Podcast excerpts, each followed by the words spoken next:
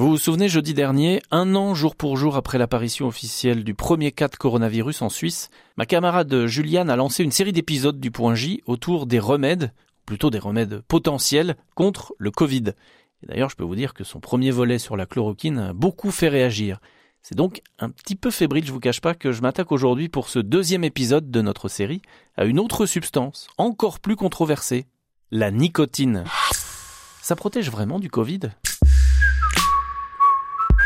Le point J avec Davy Bailly-Bazin, sans filtre, évidemment.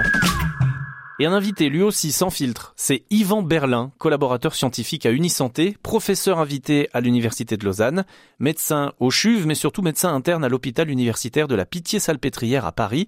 Son domaine, c'est justement la tabacologie et le sevrage tabagique. Et alors lui, vous allez l'entendre, l'effet protecteur de la nicotine, il y croit pas vraiment, hein, et il va même nous dire euh, tout le bien qu'il pense des études sur le sujet. Pourtant, la nicotine comme traitement contre le Covid, l'idée euh, paraît étrange, voire indécente, mais elle sort pas de nulle part. Hein. Elle date d'avril dernier, depuis, en fait, les premiers constats dans des hôpitaux chinois, américains et français que la proportion de fumeurs était très faible parmi euh, les personnes infectées par le Covid, entre 8 et 12,5%. Ce qui a poussé la PHP, donc les hôpitaux de Paris, à lancer en novembre une véritable étude sur le sujet, Nicovid Prev, qui est d'ailleurs toujours en cours jusqu'à la fin de cette année, et dont on va parler avec vous, Yvan Berlin. Bonjour. Bonjour. Donc selon vous, en tant que tabacologue, est-ce que la nicotine peut protéger du Covid? Ben, on peut pas dire à ce jour euh, que la nicotine protège contre la Covid. Euh, ce qu'on a trouvé, euh, c'est qu'il y a moins de fumeurs parmi les personnes qui ont la maladie ou qui sont hospitalisées pour Covid. Pas pour autant de dire que c'est un effet protecteur du tabac, parce que évidemment ceux qui sont hospitalisés ou qui viennent à une consultation hospitalière, c'est pas la même population que la population générale d'un pays. Alors comment se fait-il qu'on ait pu observer un si faible taux de fumeurs parmi les patients infectés par le Covid au cours euh, de la pandémie? Euh, je ne sais pas si c'est globalement vrai. Ce qui est vrai, c'est que parmi les personnes qui consultent ou qui sont hospitalisées, il y a moins de fumeurs. Mais il faut savoir que c'est les cas plus graves, les personnes plus âgées, et c'est pas du tout la même population que la population générale.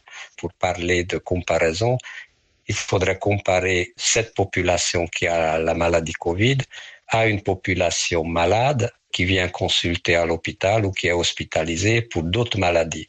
Donc évidemment, on ne peut pas comparer les pommes et les poires. Il faut comparer les pommes à des pommes similaires. Et là, on pourra conclure s'il y a moins de fumeurs parmi les malades ayant la Covid que, par exemple, parmi les malades qui viennent consulter pour un problème cardiaque ou un problème pulmonaire.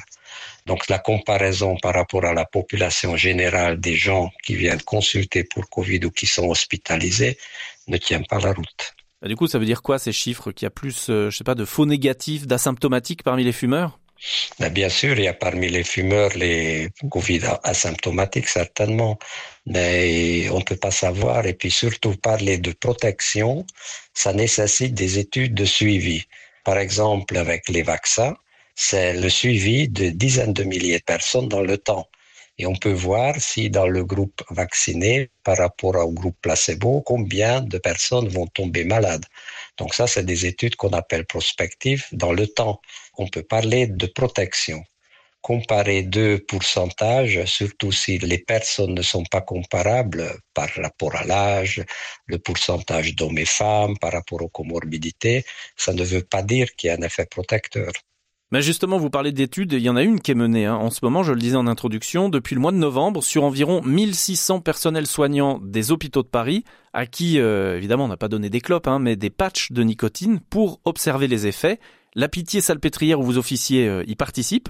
Et puis il y a également euh, des chercheurs du CNRS, de l'INSERM, de la Sorbonne, du Collège de France, de l'Institut Pasteur qui se sont intéressés à cette question. Donc si cette hypothèse n'était pas sérieuse, comme vous le dites, il y aurait quand même pas autant d'institutions qui se pencheraient dessus. Je ne sais pas si c'est l'affiliation des personnes qui justifie la validité des hypothèses.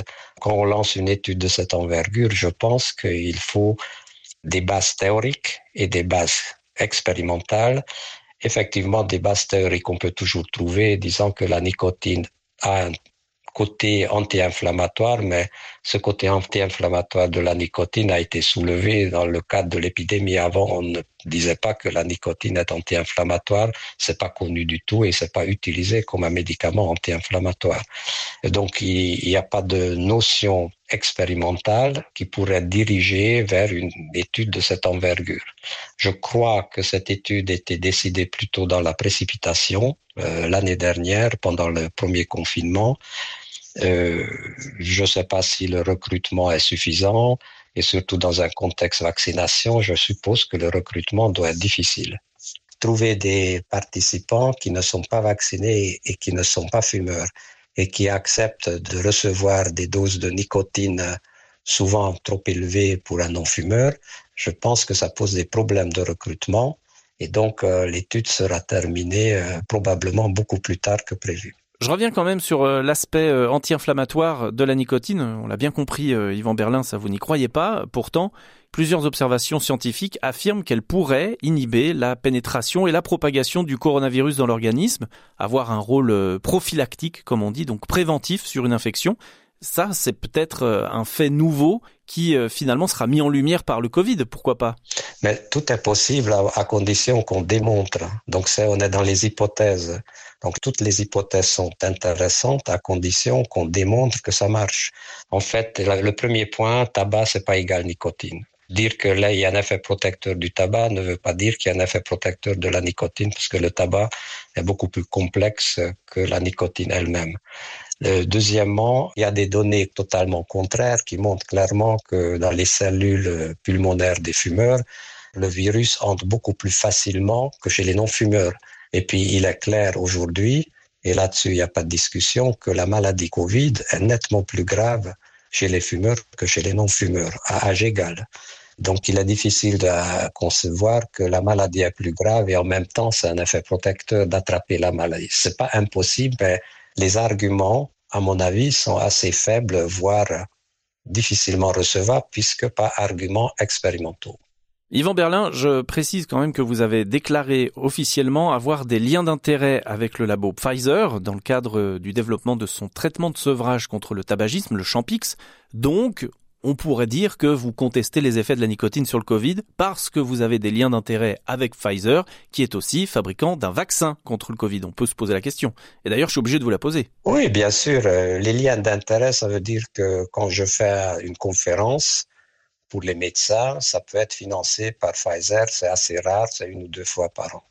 Je suis euh, coordonnateur d'une étude avec la cigarette électronique où on donne la nicotine dans la cigarette électronique et dans un autre bras de l'étude, on donne la varenicline Champix et on regarde est-ce que la cigarette électronique avec la nicotine est aussi bien, voire mieux que le Champix. Donc effectivement, j'ai déclaré, et je déclare, ce public, que quand je fais une conférence à la demande de fabricants Pfizer, je suis rémunéré de quelques euros. Mais euh, ça n'a rien à voir avec mon activité de recherche qui est totalement dans le milieu public. Après la nicotine et la chloroquine, on s'intéressera jeudi prochain à une autre piste pour soigner le Covid, la colchicine. Et c'est toi, Jessica, qui te penchera sur la question. Tu vas d'ailleurs pouvoir nous dire ce que c'est, parce que moi, je t'avoue, j'en ai aucune idée. Alors, Davy, la colchicine, c'est un remède très ancien à base de colchique. Oui, oui, la plante qui fleurit dans les prés à la fin de l'été. Eh ben, on en utilisait déjà des extraits cinq siècles avant notre ère pour traiter des maladies inflammatoires. C'est un médicament qui est encore utilisé aujourd'hui contre la goutte, par exemple. Un traitement accessible, assez peu cher, mais qui est aussi très toxique. La dose qui soigne, finalement, elle est assez proche de la dose mortelle. Mais il y a quand même certains signaux qui montrent que la colchicine pourrait être efficace pour traiter le Covid. Il y a plusieurs essais cliniques qui sont en cours, notamment une vaste étude canadienne, mais les résultats sont assez prudents. Enfin, si ça te va, on en parle jeudi prochain. Eh ben, le rendez-vous est pris, Jessica, et en attendant, je vous rappelle que demain, à midi, on sera tous appelés à observer une minute de silence pour commémorer le premier décès lié au Covid en Suisse. C'était le 5 mars 2020. Et après le silence, vous pourrez reprendre la parole pour réagir à cet épisode ou nous soumettre vos questions par mail .j@rts.ch. Le point J.